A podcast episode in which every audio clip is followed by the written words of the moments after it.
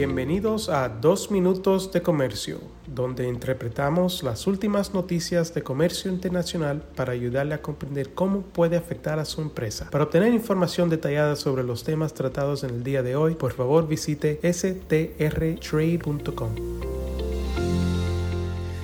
Hoy es martes 22 de noviembre de 2022. Soy Álvaro Ferreira, consultor independiente con Sander, Travis Rosenberg.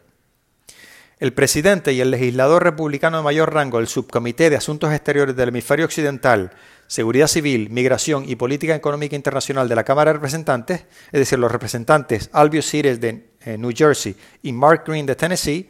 presentaron el 16 de noviembre una resolución no de ley que busca promover una relación más robusta entre los Estados Unidos y Latinoamérica y los países del Caribe. Seis legisladores adicionales suscribieron esta resolución legislativa que son Debbie Wasserman Schultz y María Elvira Salazar, demócrata y republicana respectivamente de Florida, Jerry Connolly y Abigail Spanberger, demócrata de Virginia, Juan Vargas, demócrata de California, y Adriano Spayat, demócrata de Nueva York.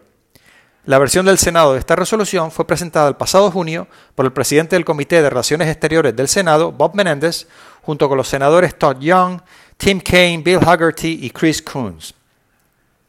Entre otras cosas, la resolución 1480 de la Cámara de Representantes resalta la preocupación del Congreso sobre la dependencia de Estados Unidos de las cadenas de suministro globales basadas en China,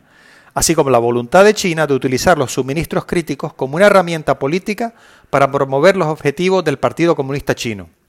También señala que los acuerdos de libre comercio que tiene Estados Unidos con 12 países de Latinoamérica y el Caribe proveen incentivos significativos para reubicar en esos países las cadenas de suministro internacionales que no pueden reubicarse en los Estados Unidos.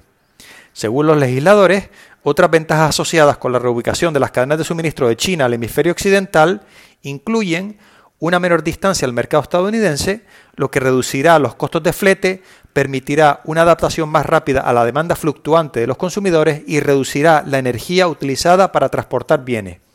lazos bilaterales duraderos y valores democráticos compartidos que reducirán el riesgo de interrupciones geopolíticas en las cadenas de suministro, ventajas comparativas para el abastecimiento y la fabricación de bienes críticos clave, como las tierras raras, los productos farmacéuticos, los productos médicos y los semiconductores, cuando exista una incapacidad histórica para que dichos bienes se obtengan o se fabriquen en su totalidad en los Estados Unidos, y además de todo esto, acceso a una población joven y altamente cualificada en edad de trabajar. La resolución reconoce el impacto desestabilizador de la dependencia estadounidense de los proveedores chinos y subraya la importancia de la diversificación de las cadenas de suministro.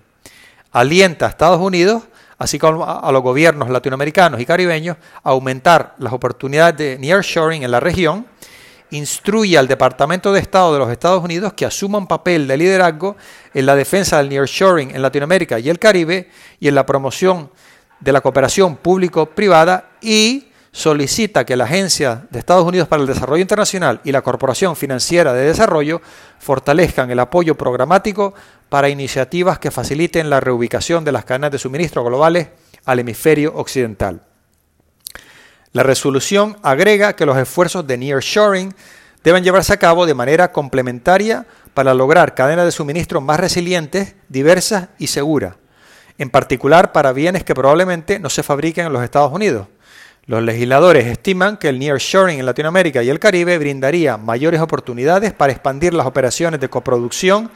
y otras iniciativas empresariales conjuntas con entidades estadounidenses y tiene el mayor potencial para contribuir a la prosperidad y a la seguridad económica de los Estados Unidos y para promover la recuperación económica post-pandémica de los países del hemisferio occidental. Veremos si el Congreso decide considerar esta resolución en las próximas semanas o en la próxima legislatura y mientras tanto aprovecho esta oportunidad para enviarles un muy cordial saludo.